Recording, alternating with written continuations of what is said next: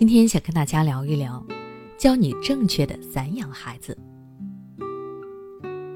关于教育，一千个父母就会有一千种不同的看法。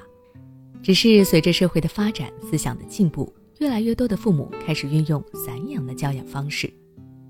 在他们看来，传统的教育方式太过刻板僵化，孩子都没有主见，只会听从大人的指令行事。这样的人很难有什么大的作为。而散养则不同，可以释放孩子的天性，让孩子学习自己感兴趣的事物，从而最大化的发掘出孩子的潜力。最关键的是，孩子们的成长是伴随着快乐和幸福的，而不是压迫和禁锢。这样对比来看，散养确实好处多多。但是如果一味的放纵，对孩子不管不顾，孩子真的可以成为你期待的样子吗？我想是未必的。完全的不管不顾，很容易会让孩子踏上歧途，甚至走向犯罪。到最后，不但害了孩子，还苦了自己。俗话说：“没有规矩，不能成方圆。”所以说，即使是散养，也要有一定的规则，否则，父母们在散养的过程中任由孩子发挥，最后可能就是一团乱麻，剪不断，理还乱。那么，对于散养，父母需要遵守哪些原则呢？第一。注意安全。不管哪种教育方式，安全都应该是首要的原则。但是对于很多散养的父母来说，安全反而没有那么重要。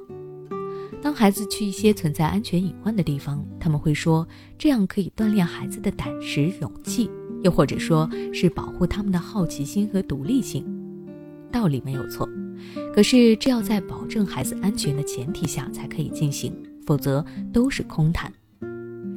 所以在散养孩子的时候，一定要告诉他们哪些可以做，哪些不可以做，哪些情况需要先问一下父母。只有这样，孩子才能够在一个安全的环境下，充分的释放天性，尽情的成长。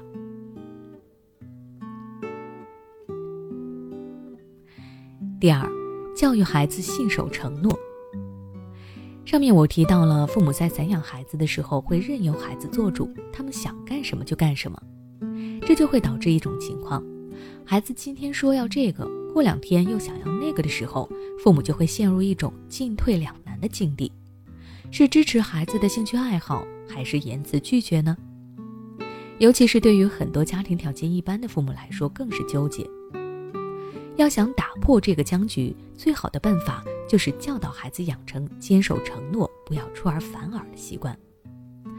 在日常的生活中，父母就要有意识地锻炼孩子，比如说吃多少盛多少，一定要吃掉；买了本书就一定要看完等等。父母只有在这些小事上加强孩子信守承诺、坚持到底的能力，他们才能够更好地去处理其他的事情。第三，教会孩子懂教养。现在我们都提倡素质教育。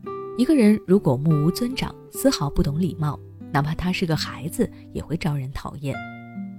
父母千万不要将孩子一些不文明、不礼貌的行为当作是天性解放，像是在公众场合大吵大闹、随地扔垃圾，甚至说一些脏话等等，一经发现，必须要立马出言制止，跟孩子好好沟通。严重的，父母还要辅以一定的惩罚。适当的放手可以帮助孩子树立自主学习的能力，会让他们变得更加的聪明。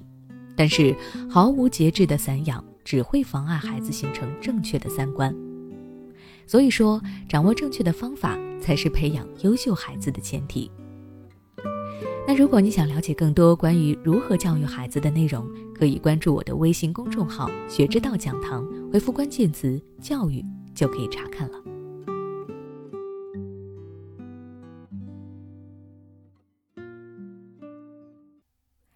孩子不听话，喜欢跟你顶嘴，甚至对着干；不爱学习，沉迷游戏，总是摆烂躺平。面对这些情况，你可能试过很多方法，但都没有用。试试跟我们的专家老师沟通吧。